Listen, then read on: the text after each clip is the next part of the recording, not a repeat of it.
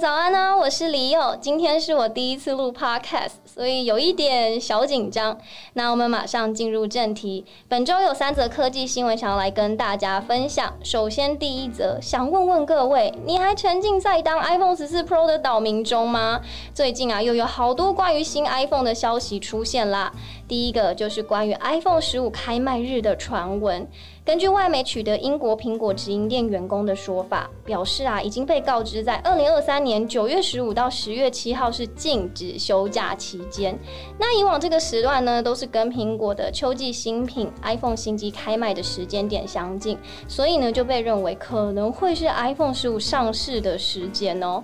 加上明年苹果发表的可能会是首款采用 Type C 的 iPhone，所以消息一出，也让许多果迷相当期待。那如果你想成为国果，可是没有这么多预算怎么办？接下来这个消息可能就跟你比较有关了。就是啊，有外媒推测，平价版的 iPhone SE 第四代有可能会在二零二四年释出。先给各位来回顾一下今年三月推出的 iPhone SE 第三代，那时候啊，还有让人怀念的额头跟这个下巴的 Touch ID，有种时代眼泪的感觉。但是呢，有关这次 iPhone SE 第四代的传闻，可能会让一部分念旧的果粉们失望了。除了尺寸将提升为五点七寸到六点一寸以外，也会放弃上下边框，改为 LCD 荧幕，并且采用缺口设计。换句话说，就是刘海又要回来了吗？噔噔。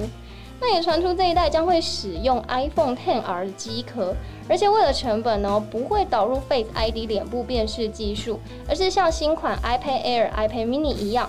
采用侧边电容式按钮加入 Touch ID 的功能。不过啊，眼看距离二零二四年竟然还要整整一年呢，看来这个不景气让大家换机时间都拉得更长啦。不知道我的 iPhone 十二 Pro 还可以再战几年呢？那以上这些关于 iPhone 的传闻都只是推测，苹果一直以来都会有一些出乎意料的操作，说不定大家到时候都可以一起花到少少的钱买到平价版的 iPhone SE 第四代，然后还能一跃而上登岛，也不错。好啦，这只是。我一个小小客家人的期许。对于 iPhone 以上这些传闻，他有没有什么看法呢？也欢迎在底下留言跟我讨论哦。那接下来第二则新闻是我自己看到觉得非常有趣的。最近呢，Apple Watch、Pixel Watch 等啊智慧穿戴装置在市场上讨论度很高。加上我前几天看了 Netflix《人生大事》这一部电影，里面的小女孩她就带了一只有着过世外婆录音的智慧表。每次听她放出外婆声音，我就好想哭哦。但是这不是重点。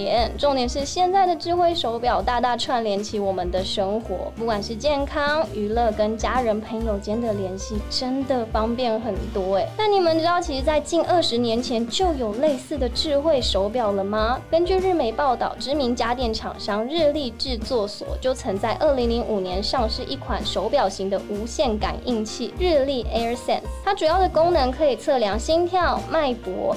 那将这些资讯上传，就可以让医师或家人远端了解长辈的健康状况，是不是跟现在的智慧手表很像？根据当时的宣传、啊，日立 AirSense 为了要把功能聚集在这个小小空间中，是使用时下最小的一点五公分电路板作为侦测器，还搭载使用高科技晶片呢。但是你们也知道啊，在那个年代有这样的技术其实是非常困难的，所以这只表要价高达九十四万五千日元，相当。于新台币二十万元左右，哇塞，塞真的非常贵耶！这样比下来，一只万元的智慧手表好像就不算什么了吧？买了，我们直上 Apple Watch Ultra 了吧？